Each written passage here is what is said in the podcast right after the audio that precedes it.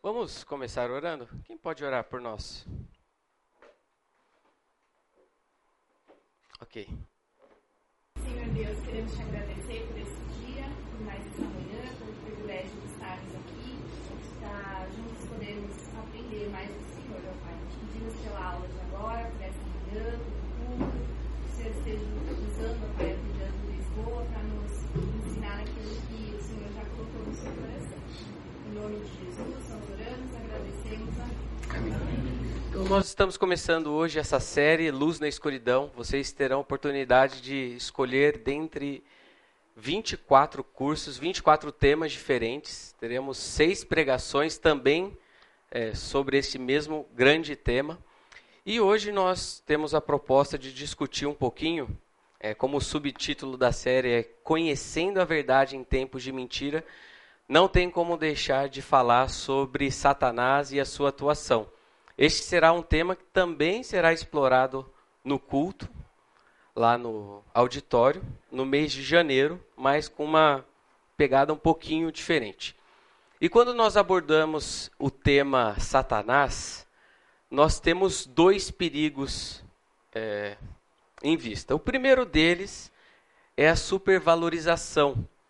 É a pessoa ou é a igreja que tudo gira em torno de demônio. Então você vai nos cultos da igreja, é culto de expulsão de demônio, é de libertação, e o pessoal fica num encantamento assim com, com o poder de Satanás e, e procura libertar a pessoa.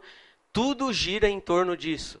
Há também uma tentativa de identificar tudo o que acontece no mundo terreno é, como resposta a uma atividade satânica. Então tem um vídeo até que viralizou um pouquinho nas redes sociais, que é a pessoa que está lá, o pai está tentando arrumar o motor do carro, aí a filha aparece lá e fala, nossa, olha só o demônio.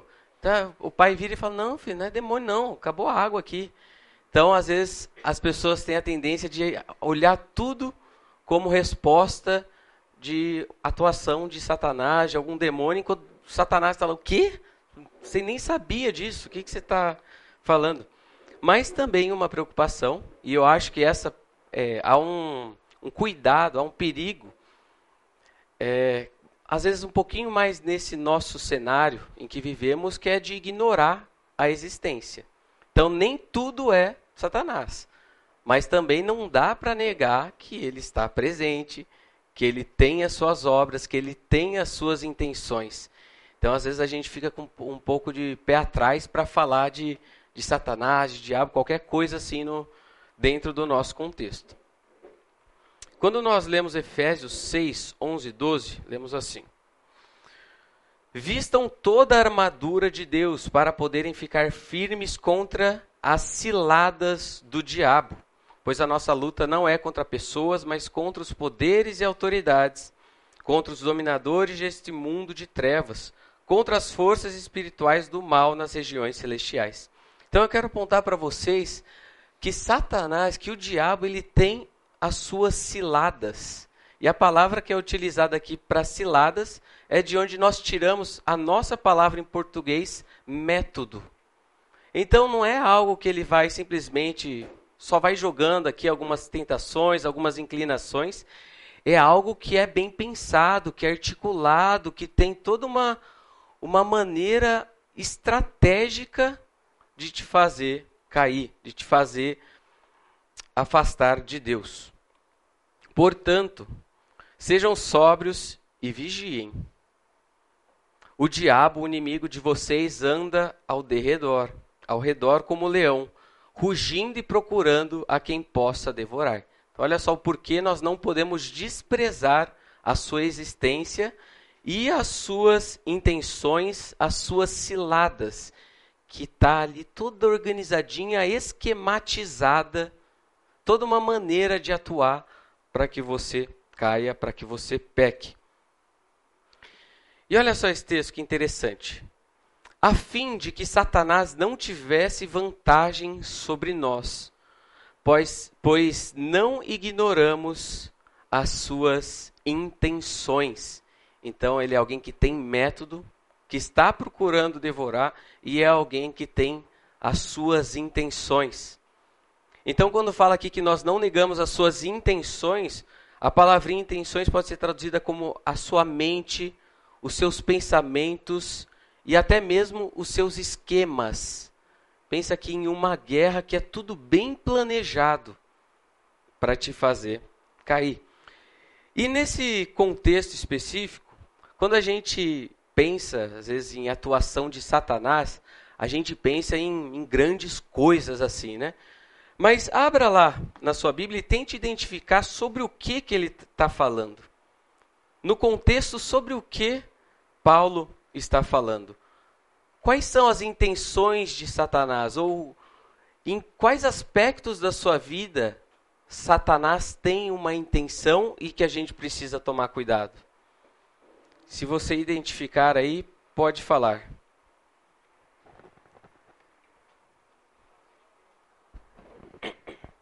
Ouvi a resposta certa aqui. Qual que é? A falta de perdão. Então você acha que você ficar curtindo algumas coisas daquilo que alguém fez por você, você não perdoar e não tratar a situação, você está abrindo espaço para a atuação do diabo. Então as intenções de Satanás estão presentes em uma falta de perdão e não lidar adequadamente com uma pessoa. E hoje eu quero destrinchar com vocês, é, debaixo desse tema, as estratégias de Satanás. Eu quero olhar para o texto clássico da tentação de Eva, no diálogo ali de Eva com a serpente, e perceber o que, que estava presente ali. E muitas coisas podem ser ditas acerca de, de Satanás, do diabo, como ele age, mas eu não sei se ele é tão inovador na maneira de levar as pessoas a pecar. Que quando a gente olha essa passagem, o diálogo ali de Gênesis, todos os elementos envolvidos ali são elementos que nós percebemos na nossa é, jornada com Deus. Então, tudo que está envolvido ali na tentação de Eva, principalmente no diálogo com Eva, mas com a presença de Adão ali, ainda assim nós percebemos que é igual. E eu creio que nós temos uma noção disso, nos ajudar bastante a, a lidar com as tentações em nossas vidas. Então eu sei que é um texto bem conhecido de todos vocês, e a ideia é irmos pontuando estratégias de Satanás, os esquemas, as intenções de Satanás, aí perceber às vezes a resposta inadequada de alguém ali naquela conversa, o que é que efetivamente estava em jogo ali. E cada vez que eu me deparo com essa passagem, eu percebo alguma coisa, alguma coisa nova. Esse é um tema assim que para mim é o mais especial, um dos mais especiais da teologia. E toda vez que eu volto para estudar mais esse texto, tem alguma coisa que, é, que brilha mais ainda os olhos. E hoje tem algumas coisinhas que você pode perceber que, olha, então não é só tal coisa. Então essa é a proposta de hoje. Vamos lá então para Gênesis capítulo 3, a partir do verso 1. Nós iremos hoje até o verso 7 aproximadamente, fazendo links com outros versos bíblicos. Ora, a serpente era o mais astuto de todos os animais selvagens que o Senhor Deus tinha feito. Apenas uma explicação: quando nós lemos aqui astuto, que essa serpente era astuta, não necessariamente se trata de algo negativo. Isso daqui é uma característica da serpente criada por Deus. Tanto que essa palavra astuta, ou astuto, aparece em Provérbios com uma conotação positiva, que é a pessoa prudente. Então, a pessoa prudente de Provérbios é a pessoa astuta. Então, a serpente, dentre a, criação de Deus, era aquele animal astuto, não necessariamente é, do lado negativo. E Deus havia feito assim, e isso era bom. Entretanto, nós sabemos que a serpente com a qual nós estamos lidando aqui é o próprio Satanás. Apocalipse 12, 9 lança um pouco de luz sobre isso. O grande dragão foi lançado fora. Ele é a antiga serpente chamada Diabo ou Satanás, que engana o mundo todo. Ele e os seus anjos foram lançados fora. Então, apenas aqui tratando um pouquinho sobre esse aspecto da serpente ser astuta. Mas o, a primeira estratégia de Satanás que eu quero mostrar para vocês é a sutileza da, da sua aproximação. E por que, que eu estou falando de sutileza nesse contexto? Satanás se mostrou a Eva como algo que bem possivelmente ela já havia tido algum, algum contato, que já tinha visto a serpente no jardim. E lembrando também que tinha sido é, dada a responsabilidade para Adão dar nome aos animais. Então, Satanás não se aproxima com uma imagem ou com uma aparência que causa espanto. Ela vai chegar de maneira sutil. E isso nos aponta para sutileza. Para a gente não esperar que a gente está lidando com Satanás, com seus esquemas, com as suas propostas, quando vem um negócio que nos causa um espanto. Então, alguns exemplos de como a sutileza de Satanás está presente em nossas vidas. Vimos o próprio caso aqui do perdão naquela passagem, que a, os esquemas de Satanás não eram grandes coisas, era a falta de perdão ali para uma pessoa. Mas, por exemplo, quando você, ao mentir, se dará, é, você se dará bem, pois você não vai ter que lidar ali com algumas implicações do que você fez. Quando a sugestão de mentira e você começa a considerar um esqueminha ali para você se dar bem, Satanás não aparece com você naquela imagem clássica, pegando fogo, todo vermelho, com um tridente na mão e fala: Isso, me adora. Se isso acontecesse, se Satanás se apresentasse como ele de fato é, isso iria causar-nos espanto e a gente fugiria. Então, uma das teses de, de Satanás é se apresentar de maneira disfarçada, como ele não é. Olha só um pouco mais de luz sobre isso.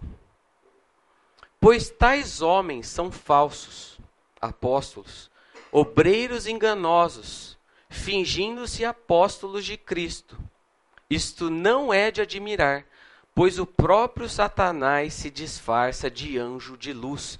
Quando ele se apresenta para alguém, ele não causa espanto, não assusta, não faz a pessoa querer fugir. Parece que às vezes quando Deus aparece, aí sim que as pessoas fogem, né? Mas Satanás vai aparecer aqui de maneira disfarçada, de maneira tranquila, que não causa espanto e assim então dá espaço, começa então a permitir o diálogo. E essa palavra aqui, Satanás se disfarça, traz, é de, traz a ideia de mudar a sua aparência, de transformar, de se mascarar, de colocar uma máscara.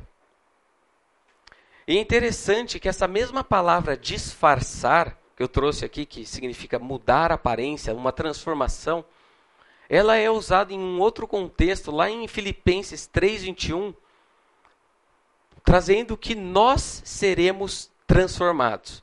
Então, olha só, Filipenses 3:21, pelo poder que o capacita a colocar todas as coisas debaixo do seu domínio, ele transformará os nossos corpos humilhados. Então é, é a mesma palavrinha aqui de transformará, disfarçar, vai mudar a aparência. Então é por isso que ele não se apresenta como ele de fato é.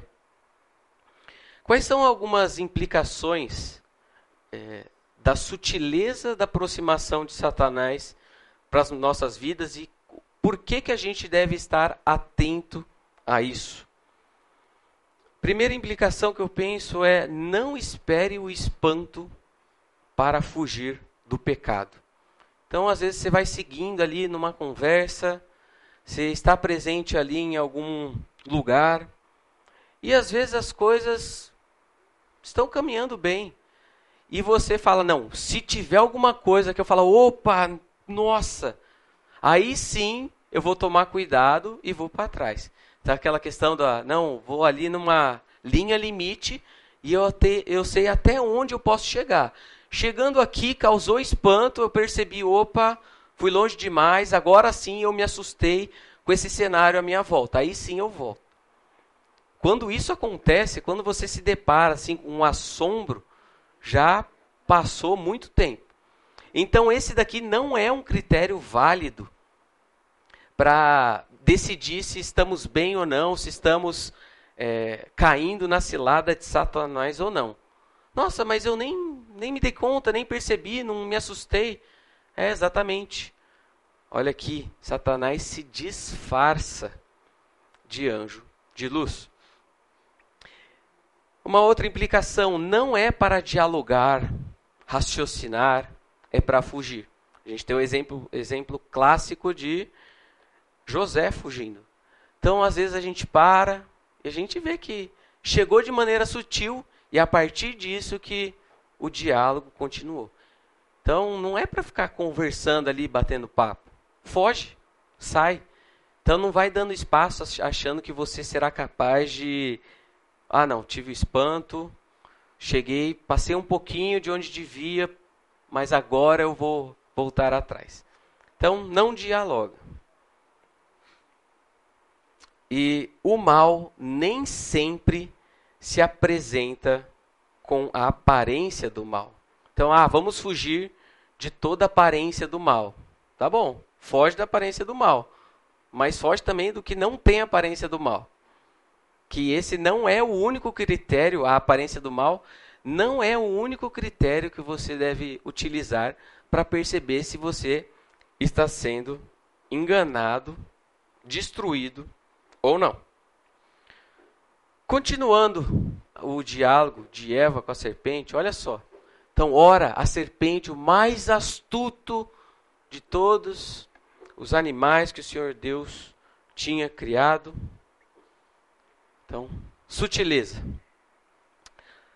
E ela perguntou à mulher: Foi isso mesmo que Deus disse? Não comam de nenhum fruto das árvores do jardim? Há um elemento agora aqui nessa tentação, nesse diálogo, de trazer um pouco de dúvida acerca daquilo que Deus havia falado. Deus disse tal coisa, mas será que é assim mesmo? Não sei se você já passou por essa situação em que se depara com alguma passagem bíblica, se depara com algum ensinamento ali das Escrituras você entende, você compreende, você fala, não, Deus falou isso. Mas hum, não acho que é bem assim. Eu acho que, olha, a gente vem até aqui, mas com relação a isso, a gente pode ter uma outra direção. Então a gente começa a lidar ali com uma dúvida apresentada. Marcos 4,15 também traz luz sobre essa, esse aspecto aqui da dúvida ou tirar a palavra de Deus que foi semeada. Então, muitas pessoas.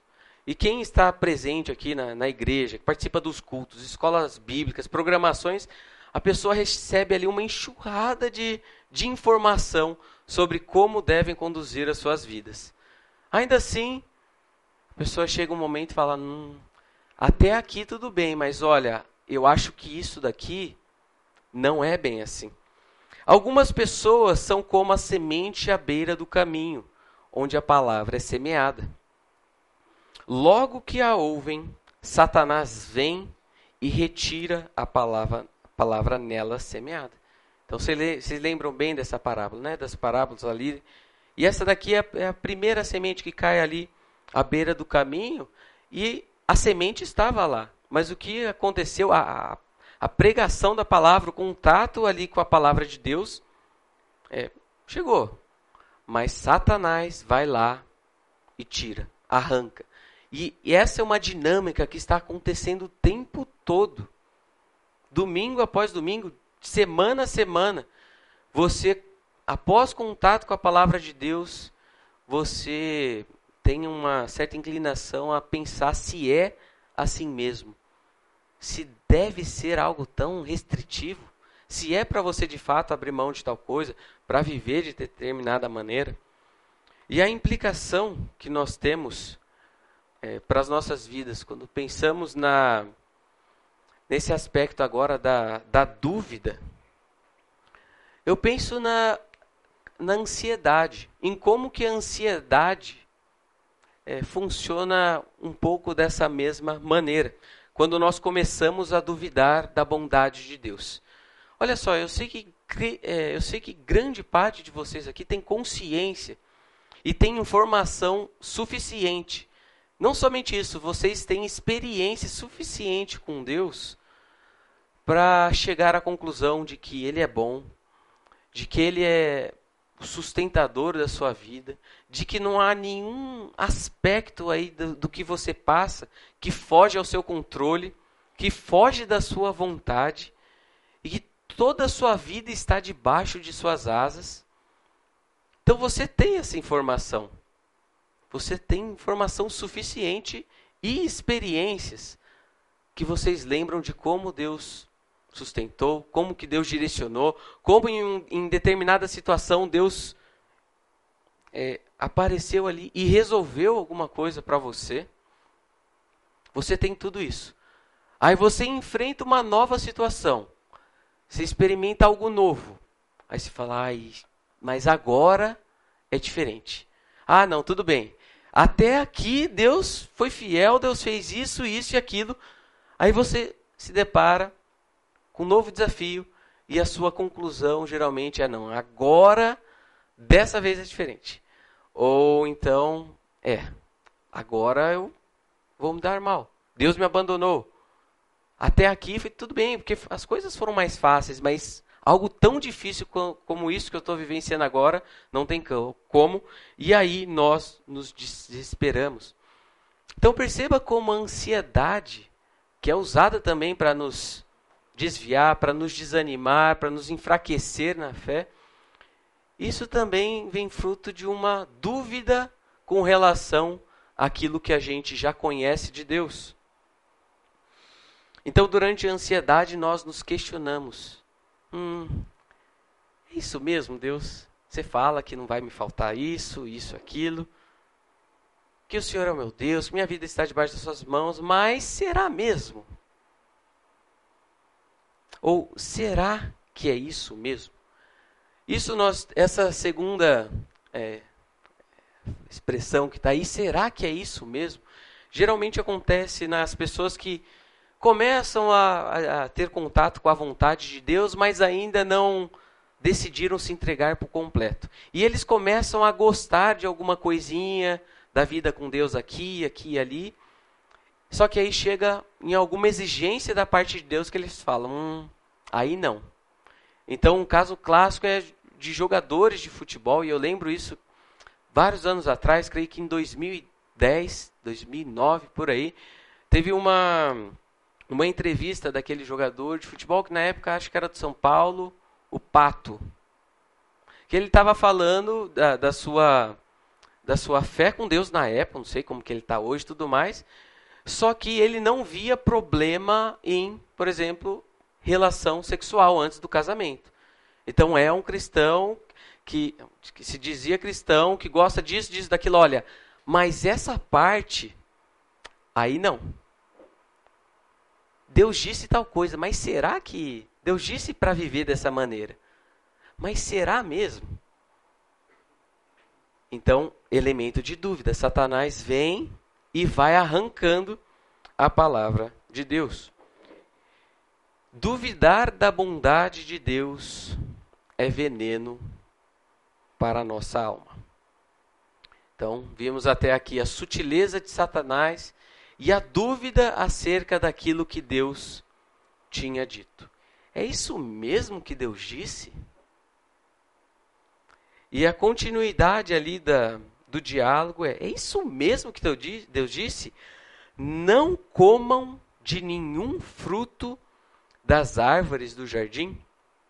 Então muitas pessoas têm a ideia de que Deus é aquele velho, bravo, que está sentado ali num trono, só mandando, com a intenção de tirar prazer e de tirar alegria da vida das pessoas. Que Deus existe somente para punir o pecado, falar faz isso, isso e aquilo, senão você será punido.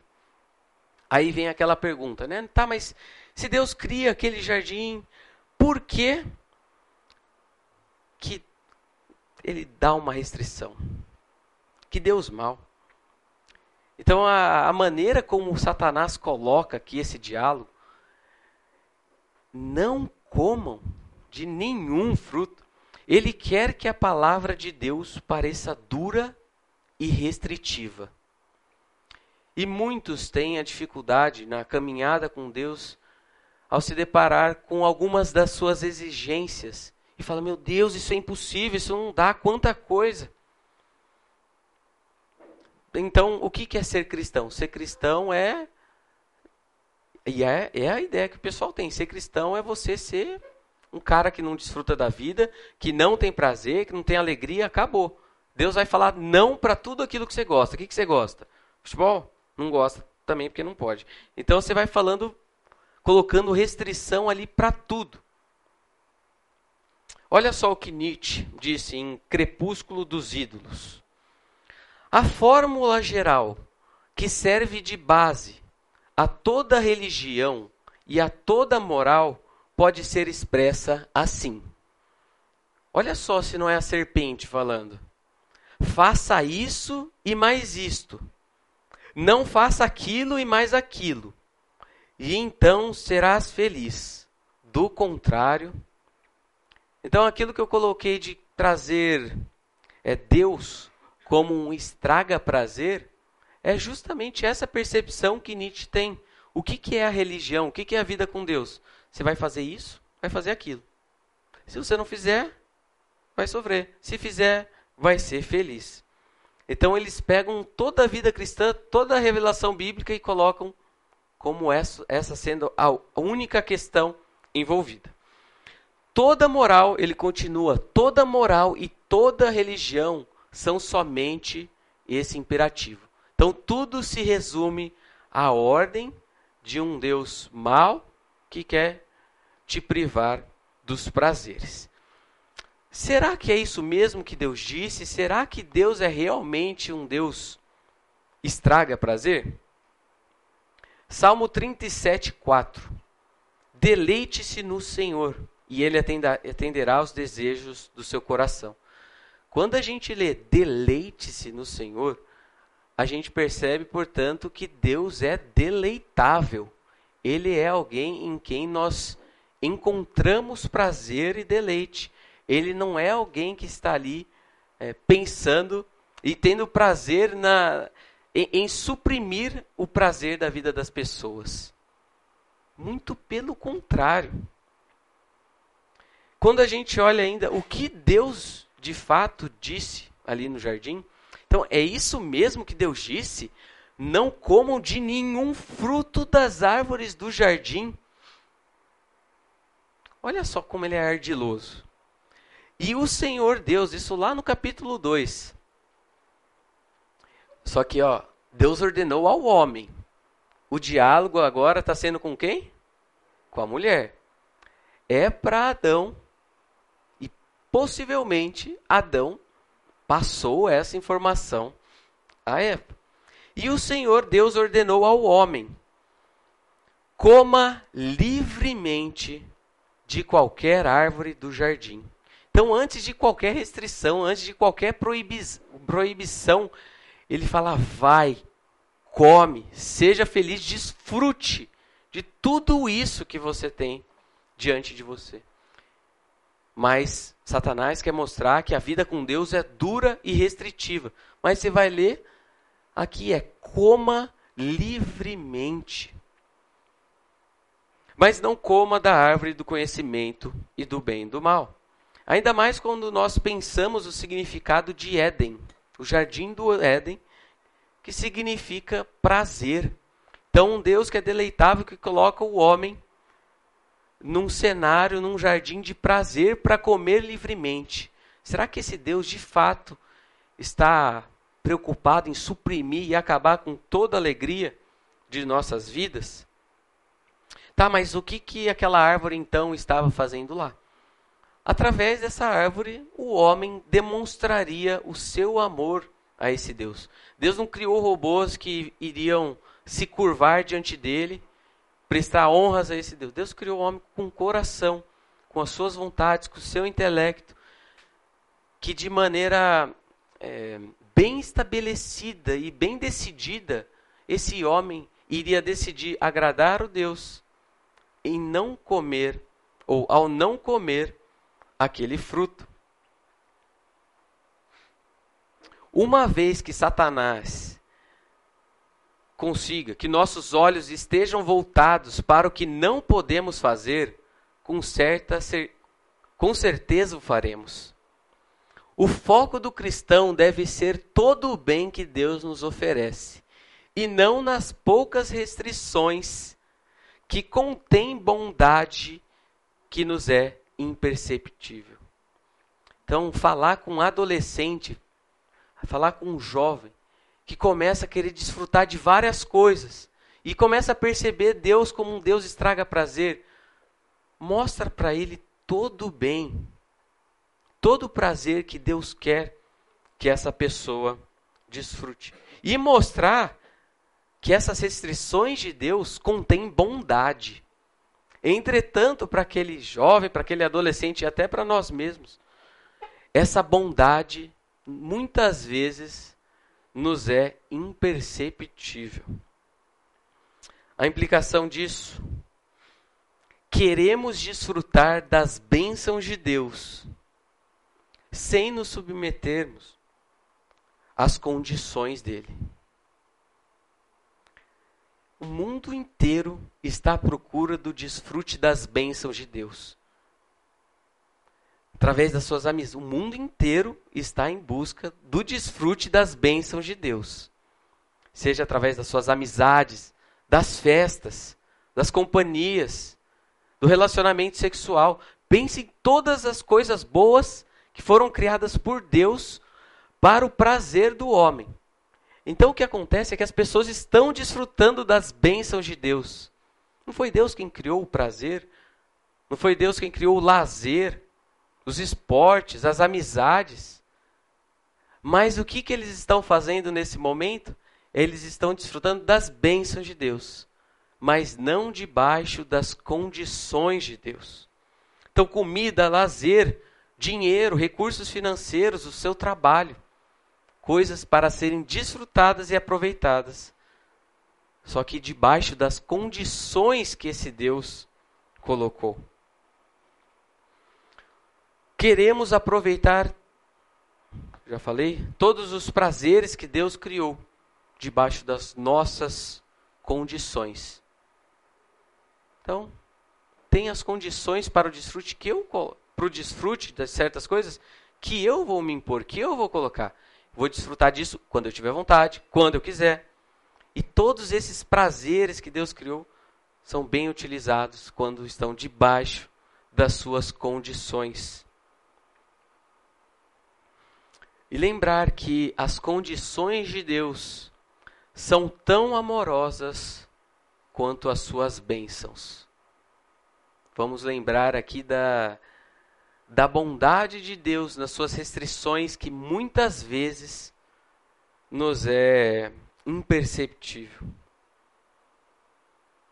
Até aqui, alguém tem alguma questão, alguma consideração, alguma contribuição?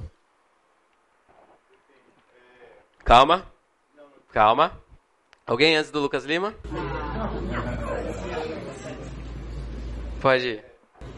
Um, um tempo atrás eu estava ouvindo uma outra pessoa falar especificamente sobre esse tema, e aí é, você está colocando que o, o, ser humano ele, ele tenta desfrutar da bênção de Deus é, sem submeter às condições que Deus coloca. E a pessoa ela aprofundou a, o sentido dessa condição e ela colocou melhor de que, na verdade, na maior parte das vezes o que a gente não quer é, nos responsabilizarmos da maneira que Deus nos responsabiliza ao desfrutar das bênçãos que Ele nos coloca. Então, vou exemplificar para ficar mais claro. É, Deus ele nos dá prazer ao comer.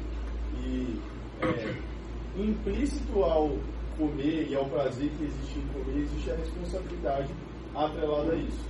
Se a gente se alimenta de maneira irresponsável, a gente pode é, ficar sem nutrientes suficientes e a, a condição que Deus nos coloca é sem nutrientes suficientes, a, a punição ela vem implícita, que é o seu corpo ele vai sofrer. Ao mesmo tempo, se você come de maneira irresponsável demais, o seu corpo também sofre. Então, a, a verdade é que é, a condição que Deus coloca de restrição, ela é bondosa e a gente sofre se a gente não se coloca debaixo dessa condição. É, muitas vezes existe a ilusão de que a gente consegue de alguma maneira se desvencilhar dessa condição. Uhum. A gente fala assim, ah, é Deus que vai colocar um imperativo de que eu não vou ser feliz, mas se eu de certa forma me esquecer de que Deus não está é, feliz com a maneira como eu estou agindo, eu vou poder desobedecer a Ele e continuar sendo feliz. Mas a verdade é que Deus não nos colocou num sistema de que a gente tem que fazer algo da maneira correta, apresentar a Ele e ver Ele se agradar daquilo que a gente fez. A verdade é que Deus nos coloca numa, numa determinada situação em que quando a gente tenta deturpar a condição que Deus coloca e tenta viver segundo a nossa maneira, a própria atitude vai jogar contra a nossa alegria e a gente vai colher a, a infelicidade por consequência direta. Sim. É, lembrando que as, as leis de Deus, qualquer uma das leis de Deus, não podem ser violadas é, é, impunemente. Então as pessoas, nessa busca, é o que você falou, nessa busca eles vão sofrer as, as consequências é, das suas escolhas. Ainda assim, é aquilo que eles amam vão sofrendo aquilo, mas eles amam, eles estão apaixonados por aquilo. Então Deus cria esse sistema, esse sistema mesmo de uma retribuição para a pessoa que descumpriu a lei. Você não está seguindo aquilo que eu falei, então aí ah, então vai ter doença sexualmente transmitível, ou vai, ah, aí vai ter diversos problemas de saúde. As leis de Deus não podem ser violadas injustamente. Ainda assim, eu acho que isso não é um, um, uma das coisas que vai fazer a pessoa, nossa, realmente estou é, percebendo que eu estou desobedecendo e por causa disso a minha vida está indo para um caminho errado. As pessoas vão para o caminho errado até o último segundo, até o último fôlego da pessoa. Vamos para o intervalo? Ora, a serpente era o mais astuto de todos os animais selvagens que o Senhor Deus tinha feito. E ela perguntou à mulher: Foi isso mesmo que Deus disse? Não como de nenhum fruto das árvores do jardim? Aí nós chegamos na resposta da mulher. Então já vimos por aqui a sutileza, vimos também, vocês lembram? Deus estraga prazer. O que mais? Dúvida. Ok. Vamos agora para a resposta de Eva e ver o elemento que Satanás não é o, o, culpado agora, tá? Mas vamos ver como que a Eva interagiu com aquelas considerações da serpente. Respondeu a mulher à serpente: Podemos comer do fruto das árvores do jardim. Já vê, perceba que não foi isso que Deus tinha feito. O que, que Deus tinha falado? Comam livremente de todos os frutos da árvore do jardim. Aqui na resposta dela, ela já diminui um pouquinho a grandiosidade daquilo que Deus tinha oferecido. Podemos comer dos frutos do jardim? Não, podemos comer livremente. Mas Deus disse: Não comam do fruto da árvore que está no meio do jardim, nem toquem nele. Do contrário, vocês morrerão. Então eu estou colocando aqui um elemento desse diálogo que é o legalismo. Em nenhum momento Deus havia dito que eles não poderiam tocar aquela árvore. Então ela está aqui acrescentando estipulações, acrescentando regras daquilo, daquilo que eles poderiam ou não fazer. E é bem isso o, o que é o legalismo: é você ir além daquilo que Deus estipulou. Então, em diversos momentos, nós percebemos Jesus lidando com os fariseus, com alguns os mestres da lei, e eles foram severamente é, condenados pela sua postura é, legalista, de, de colocar várias coisas para fazer que Deus não tinha pedido. E eles olhavam quando alguém transgredia o seu mandamento, a sua tradição, como se eles estivessem desobedecendo a própria, a própria lei de Deus. Então a gente percebe que, ao contrário dessa, é, dessa questão legalista de ir acrescentando coisa, que isso sim vai te gerar peso, isso sim que vai te fazer se sentir sobrecarregado, você não vai dar conta dessas demandas, muitas vezes por causa do seu legalismo. Ao contrário, a gente percebe que o jugo de Jesus é suave e o seu fardo é leve. Marcelo. Estou é, pensando nisso, naquela, na frase do Nietzsche aí, e pensando, por exemplo, na questão de bebida. Né? a postura de algumas linhas aí, ó, você não pode beber, é uma postura legalista, porque a Bíblia não proíbe o beber, uhum. proíbe uhum. o excesso. Mas esse tipo de postura abre o flanco para aquele tipo de, olha, Isso. Deus não, não deixa você beber, entendeu? Ou seja, deixa, não deixa você ter prazer na, na bebida. Assim. Uhum. Então, moderadamente, não vejo nenhum problema Sim. nisso. Graças a Deus, né,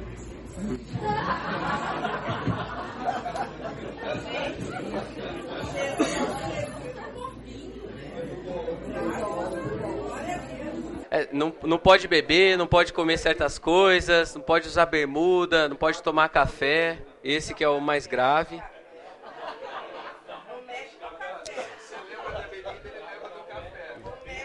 Então, então, assim, essa visão muitas vezes que o pessoal tem dos cristãos é também uma resposta a essa postura legalista dos cristãos de que não faz isso, não faz, não faz isso. Então, justamente, eles fazem isso. A gente uhum. precisa se preocupar com isso, né? Porque, evidentemente, mundo vai atacar. Se você for um cristão 100% vai atacar. Mas... Ataque por aquilo que é para ser atacado, né? Tá, mas, por exemplo, a, a, a questão, a questão de, por exemplo, de direitos de homossexuais e tal, é fato a gente vai muito além de condenar o pecado. Né? Assim, muitos círculos você condena muito mais do que o pecado. Né? Então você, você bota junto o pecador. Mas agora, qual que é o mais fácil? É andar no legalismo de ter as regrinhas ou andar no espírito e ter o equilíbrio que o espírito dá? Então, é, na minha opinião, é bem mais difícil você João, ter conexão com o Senhor. É, é, que João vai falar que os, meus, os seus mandamentos não são penosos. Então, que se a gente for sofrer, e assim, tem um jugo, tem um fardo para ser carregado. Só que nós temos, nós vamos andar no Espírito.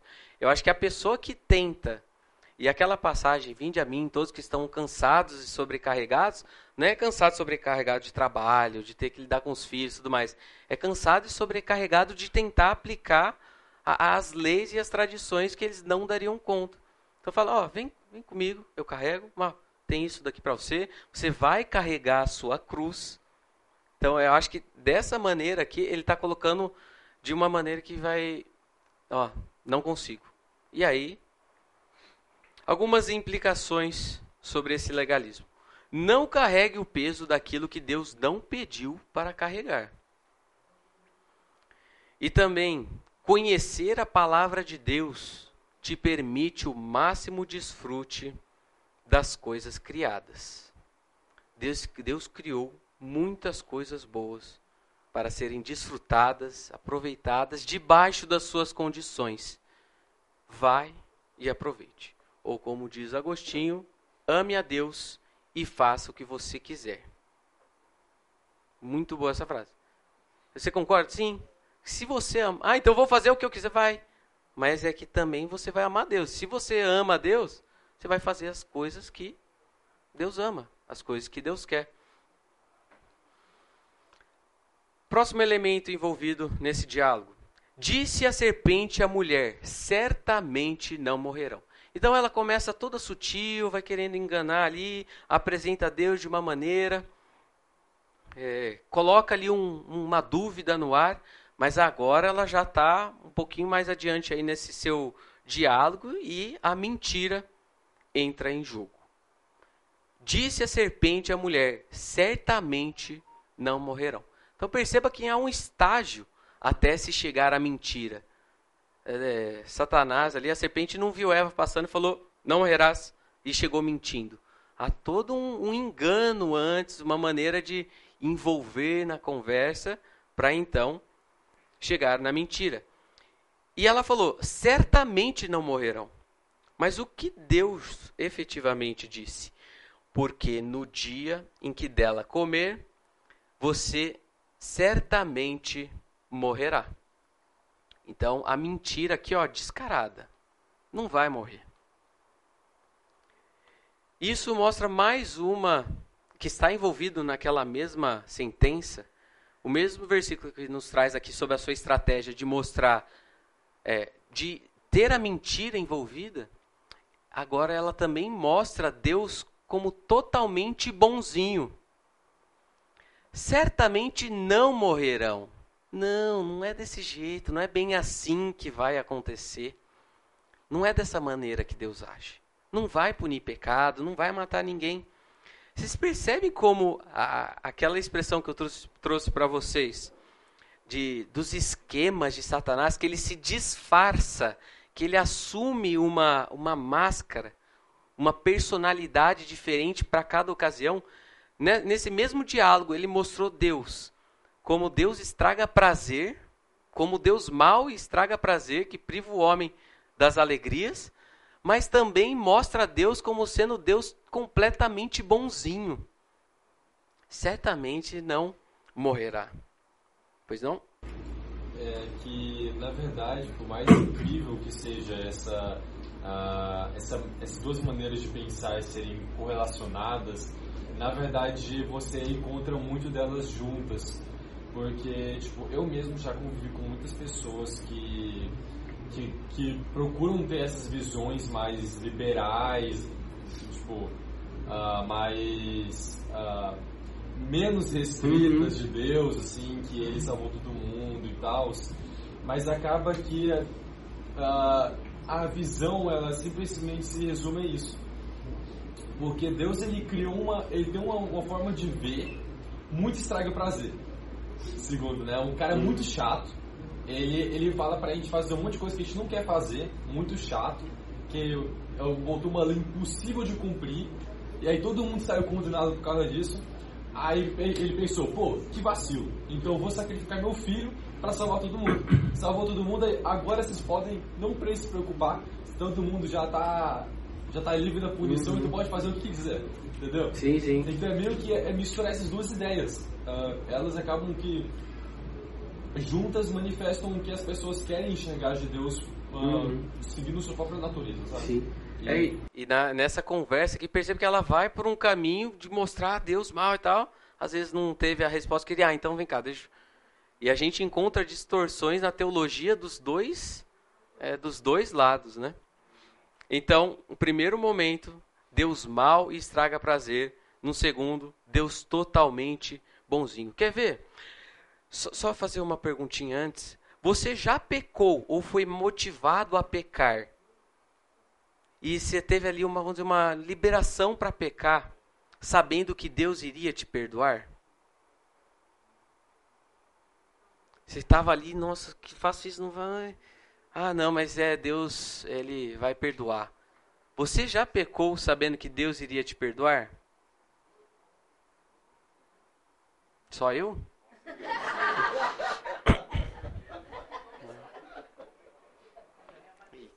Não, eu queria te perguntar o seguinte, é, porque também você pode olhar para uma outra perspectiva, não pensar, certamente não morrerão, porque ah, Deus é bonzinho e ele vai te dar essa punição, fica tranquilo. Mas é porque Deus é mentiroso. Uhum. Você falou que vai, que vai fazer isso, mas na verdade ele, ele, nem vai, ele, ele, ele não vai fazer. Uhum. Ou será porque não tem poder para tal, de alguma forma, sim, pode ser que também como. Uhum. A, a, trazer a visão de que Deus Sim. é mentiroso. É, né, nessa sentença, as duas coisas estão envolvidas. Certamente não morrerão. tá mentindo, tá colocando Deus como um mentiroso e tá, ó, se você fizer isso, não, isso não vai acontecer. Então tem muita coisa envolvida aí nesse diálogo. Então pensando é, naquilo que foi compartilhado, o conceito que temos sobre Deus é extremamente importante. Implicação: Satanás quer, quer infundir na cabeça de todos os cristãos ainda hoje que não existe a doutrina da justiça divina. Ele nega a penalidade do pecado. Então, como se dissesse, não há problema algum em você se entregar a todas as suas vontades, abandonar todas as condições que, eu, que Deus coloca. Vai lá. Então, a gente percebe o contrário, que diz o salário do pecado é a morte. E o texto de Gálatas 6, 7. Não se deixe enganar, de Deus não se zomba. Pois o que o homem semear, isto também colherá. Olha quanta coisa está envolvida na queda do homem em pecado. Deus mal estraga prazer e Deus totalmente bonzinho, em que não haverá penalidade pelo seu pecado cometido. E aqui nós entramos naquilo que eu considero uma das questões fundamentais e principais é, quando falamos das estratégias de Satanás, que é a proposta de ser como Deus. Deus sabe, a serpente falando, que no dia em que dele comerem, seus olhos se abrirão, e vocês serão como Deus, conhecedores do bem e do mal. Às vezes a gente tem a noção de que o que estava sendo oferecido naquela árvore era um fruto tão maravilhoso, que brilhava tanto em comparação com os demais, e que a tentação foi tão forte, porque você olhava ali para aqueles frutos, você olhava para aquele jardim e falava que que esses frutos todos mirradinhos, mas esse que Satanás aqui está me oferecendo, todo suculento, todo bonito, que tentação. Não era isso que estava em jogo. E parece aqui que a serpente faz com que, que o homem está começando a considerar que Deus está privando ele de alguma coisa. Então parece que tem alguma coisa que Deus possui e que ele não passou para mim e que eu não tenho direito. Como que eram as árvores do jardim? Porque será que foi o fruto bonitinho que fez com que eles pecassem? Gênesis 2:9. O Senhor Deus fez nascer então do solo todo tipo de árvores agradáveis aos olhos e boas para o alimento. E no meio do jardim estavam a árvore da vida e a árvore do conhecimento e do bem e do mal. Então não foi o fruto em si que chamou a atenção, uma vez que Todas as árvores do jardim tinham essa descrição, tinham essa qualidade, serem agradáveis aos olhos e boas para o alimento. Então, o fruto, a mesma coisa. A questão era o que, que estava envolvido, o que, que eles iriam obter através daquele fruto. Então, o que os levou a pecar não foi porque eles eram bonitos, agradáveis, gostosos, foi porque havia uma promessa de que eles seriam como Deus. Tem um filme muito bom chamado Todo Poderoso. Essa pessoa tá, o Jim Carrey, ele está revoltado ali com a vida, a maneira como as coisas estão acontecendo, é, atraso, trânsito, ele pisa no poço d'água, acontece um monte de, de desgraça na sua vida, até que ele fica desesperançoso, ele não sabe mais o que fazer, o filme vai acontecendo assim e ele começa a ficar bravo com Deus. É o Morgan Freeman. E ali é dada a possibilidade dele se tornar Deus. Então ele fala: Olha, vou sair um tempo aqui, então você agora assumirá a, o meu cargo. Você ficará no meu lugar e você vai dar conta, a, dar conta das demandas aí que eu tenho. Que maravilhoso. Então, agora eu vou poder ser Deus. E ali mostra o filme como e todo mundo quer ser. Todo mundo aqui quer ser Deus. Todo mundo queria ter esses poderes. Então ele foge do trânsito. Passa uma pessoa bonita na rua, ele consegue olhar. E ele vai fazendo todas as coisas que, que ele sempre gostaria. Tudo para conseguir os seus. É, facilitar ali os seus desejos, os seus sonhos. Então esse filme ilustra muito bem o anseio de todos nós. E é por isso que essa tentação ali era tão atrativa. Olha só, e vocês serão como Deus. Você poderá ocupar aquele lugar. Você vai poder tomar várias decisões por conta própria. Como que funciona isso? Nós temos em cima o Deus, que é o Deus criador, é aquele que estipula os propósitos de suas criaturas. Temos um Deus que é o sustentador, temos um Deus que é o, o definidor. É Ele quem define o que é certo, o que é errado, o que é bom, o que é belo, o que é agradável, o que é feio, o que é ruim. E Ele é independente. De outro lado, nós temos a criatura, nós temos o homem, que é uma criatura sustentado, submisso e dependente. E o que acontece nessa proposta, nessa tentação, foi de que, olha, você, homem, você vai sair dessa sua condição. Você vai pegar Deus ali, você vai tirar ele da jogada. Você vai tirar Deus da equação e você vai assumir aquilo. Então, onde está Deus, coloca o seu nome, vai lá. E é você. É aí que está a fonte de todos os nossos problemas. Então, sou eu o próprio Criador. Eu que vou definir os propósitos e para que cada coisa serve aí no, no universo. Eu sou o sustentador, eu tenho poder para me manter. Eu quem defino o que é bom, o que é ruim, o que é certo, o que é errado, o que é belo, o que é feio. Não tem Deus me falando e eu seguindo os pensamentos desse Deus. Agora sou eu definindo por conta própria tudo isso e não preciso de mais ninguém. O nome disso, gente, e o que está sendo proposto ali, é o orgulho. O mesmo pecado em que Satanás caiu. Então, e a gente vai ler daqui a pouquinho. Os mesmos elementos que estavam envolvidos ali e que motivou o coração, coração de Satanás a cair, é a mesma coisa que estava envolvida agora na queda do homem. Três frases para vocês, pensadores diferentes. Parece que também há um quê de egolatria, pois Adão decidiria que sabia mais que Deus o que era melhor para si. Queria promover-se a todo custo em confiar em si mesmo, um ser criado, ao invés de depositar sua confiança no Criador. James Sire. O pecado deles era cobiçar poder divino, almejando algo que não era legitimamente deles.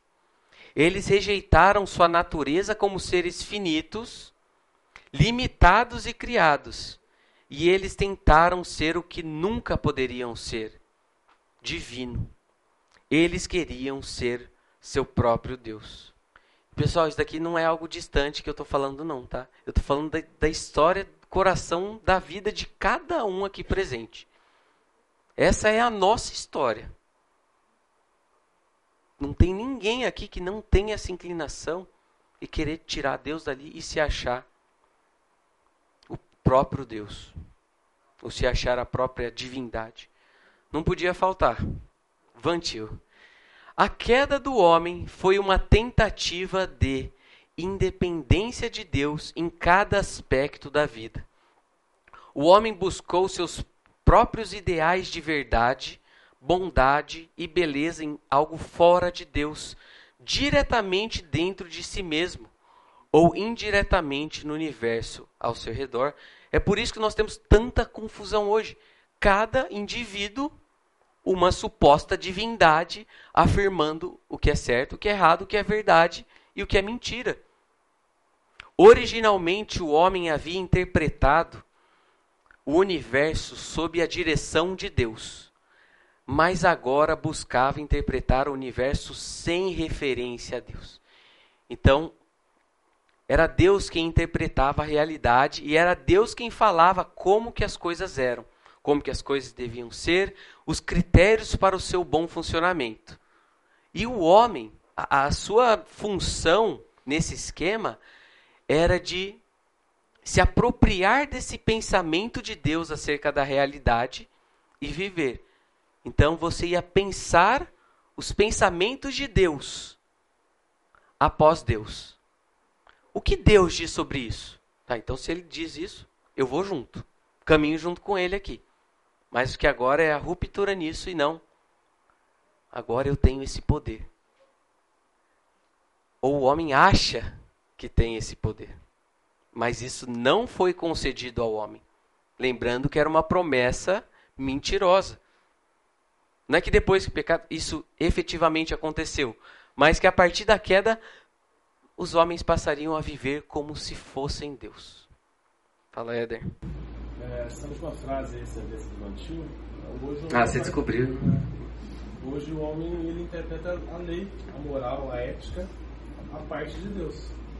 Ele tira Deus da equação, por exemplo, falta de aborto, hum. etc. Não, Deus não pode ficar aqui. Isso aqui, respeito a Deus, não pode. Hoje o homem faz isso. Sim. Naturalmente, fácil.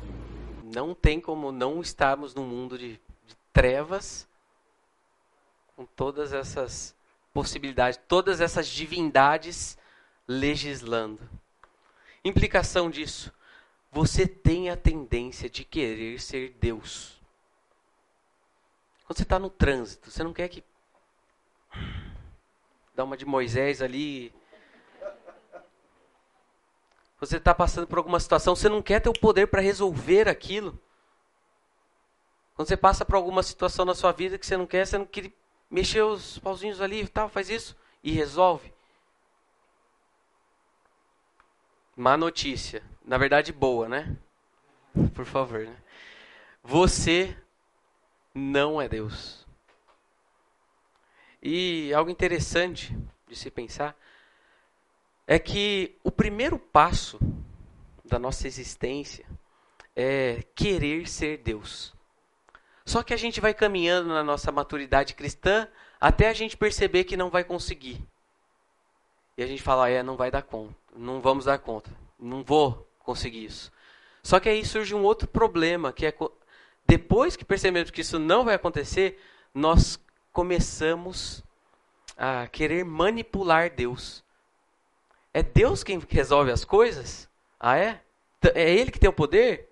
Eu não vou conseguir, mas Ele vai. E você começa então a querer manipular Deus para Ele te servir. No fim das contas, você faz a mesma coisa. Você pega Deus, coloca Ele lá embaixo e fala: Deus, faz isso, isso, isso e aquilo.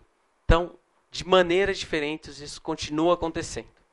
Vamos olhar para a queda de Satanás, somente para vocês perceberem a como é semelhante essa proposta de ser como Deus, que Satanás é, fez ali, dialogou com Eva, com o que aconteceu ali na sua queda. Isaías 14, do 3 ao 23. Mas por questão de tempo, eu irei ler a partir do a partir do 11. E ó, aqui não é uma aula de satanologia ou demonologia. Mas apenas para falar para vocês que esses textos são os textos clássicos que atribuem a, a, queda de Satanás, mas não há consenso na teologia com relação a isso. Muitas pessoas vão falar que não, não está se tratando disso. Isso porque essas profecias tinham um caráter de ter um momento ali imediato, por exemplo, para falar ali do rei da, da Babilônia, e depois contra o rei de Tiro. Então era algo que se referia primariamente a um rei, mas também que é atribuído a Satanás. Isso é bem comum nas profecias bíblicas. Então vamos lá. Partir, Isaías 14, a partir do 11. Sua soberba foi lançada na sepultura, junto com o som das suas liras. Sua cama é de larvas, sua coberta de vermes. Como você caiu dos céus, ó estrela da manhã, filho da alvorada. Como foi atirado à terra, você que derrubava as nações. Você que dizia no seu coração: Subirei aos céus, erguerei o meu trono. Acima das estrelas de Deus, eu me assentarei no monte da Assembleia, no monte, no ponto mais elevado do Monte Santo. Subirei mais alto que as mais altas nuvens. Serei como o Altíssimo. Olha só. E como Deus sereis conhecedores do bem e do mal. Vamos pular agora já para Ezequiel 28.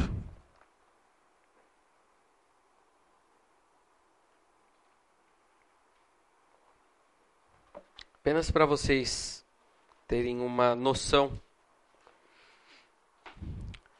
É, Ezequiel 28, a partir do verso 2: Filho do homem, diga ao governante de Tiro: Assim diz o soberano Senhor: No orgulho do seu coração você diz: Sou um Deus, sento-me no trono de um Deus no coração dos mares. Mas você é um homem e não um Deus, embora se considere tão sábio quanto Deus. Agora o versículo 5.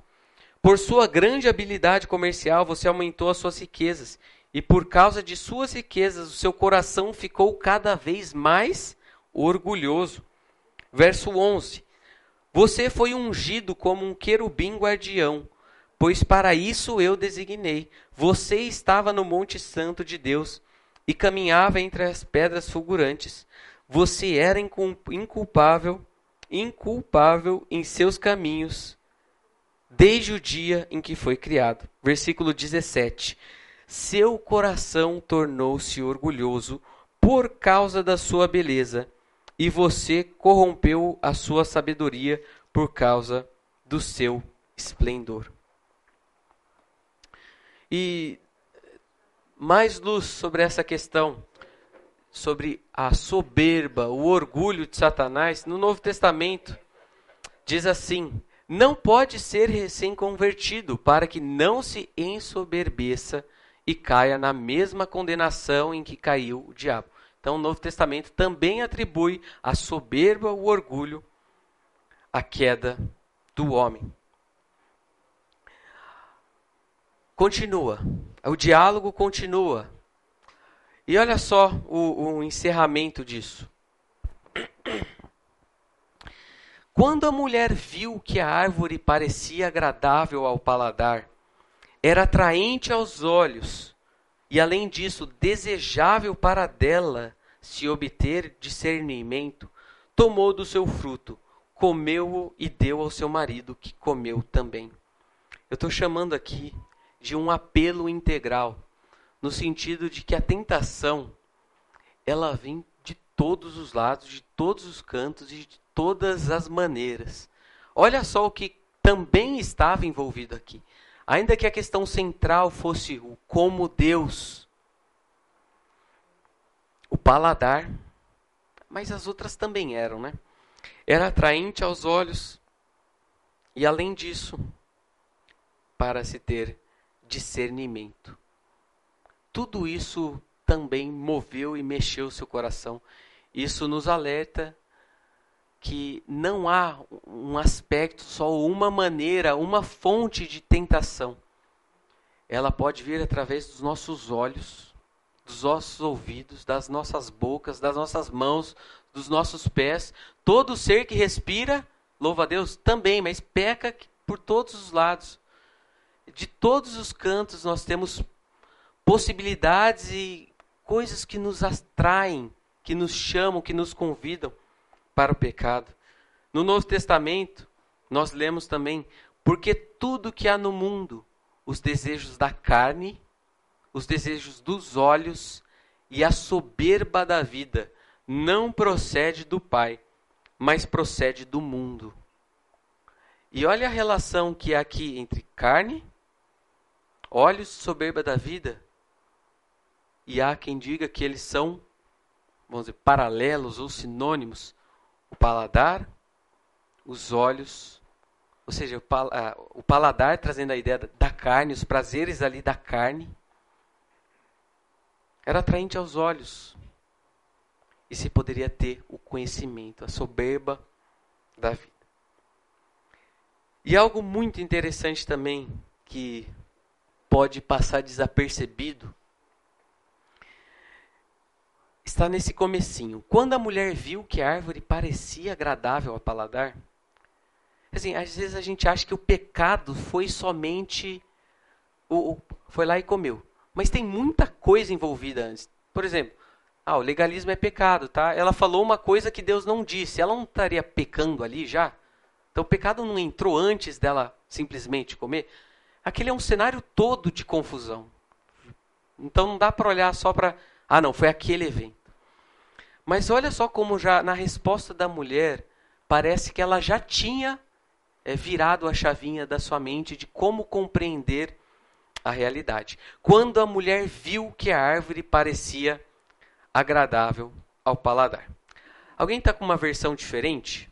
Gênesis 3, 6, apenas esse comecinho? Vendo a mulher que a árvore era boa para se comer. Perfeito. Até aqui, na narrativa de Gênesis, a expressão e viu que era bom havia sido utilizada apenas por Deus todos os momentos Deus criando e falando, e viu Deus que era bom. Viu Deus que era bom.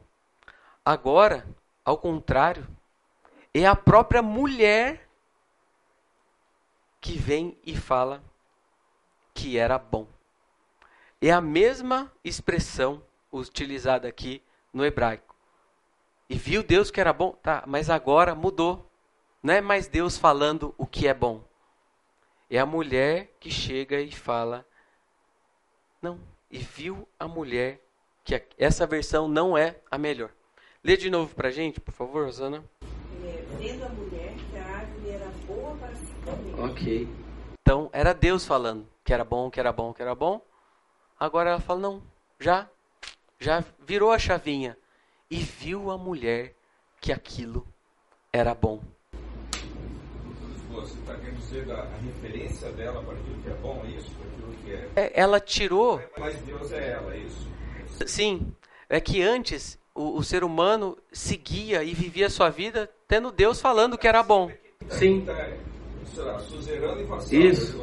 Então, o conceito de Deus que era bom. Uhum. O conceito, agora o conceito é dela. É, é dela. Ela que passa agora a definir e falar o que é bom. Antes ela ouvia a voz, e eles ouviam a voz de Deus, a palavra de Deus, se submetiam àquilo, acreditavam e viviam aquilo. Mas agora a chavinha vira. E é ela que passa a definir e falar o que é bom. Ela viu, mas ela viu errado. Então já virou a chavinha. E é essa mulher agora que assume ali esse papel.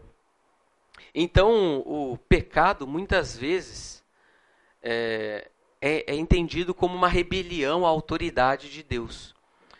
Mas parece que é mais adequado nós pensarmos que o pecado, e é a maneira como na Bíblia isso é retratado, que é uma, é uma tentativa de procurar sabedoria, uma vida boa, ou procurar aquilo que é bom, a parte da provisão de Deus.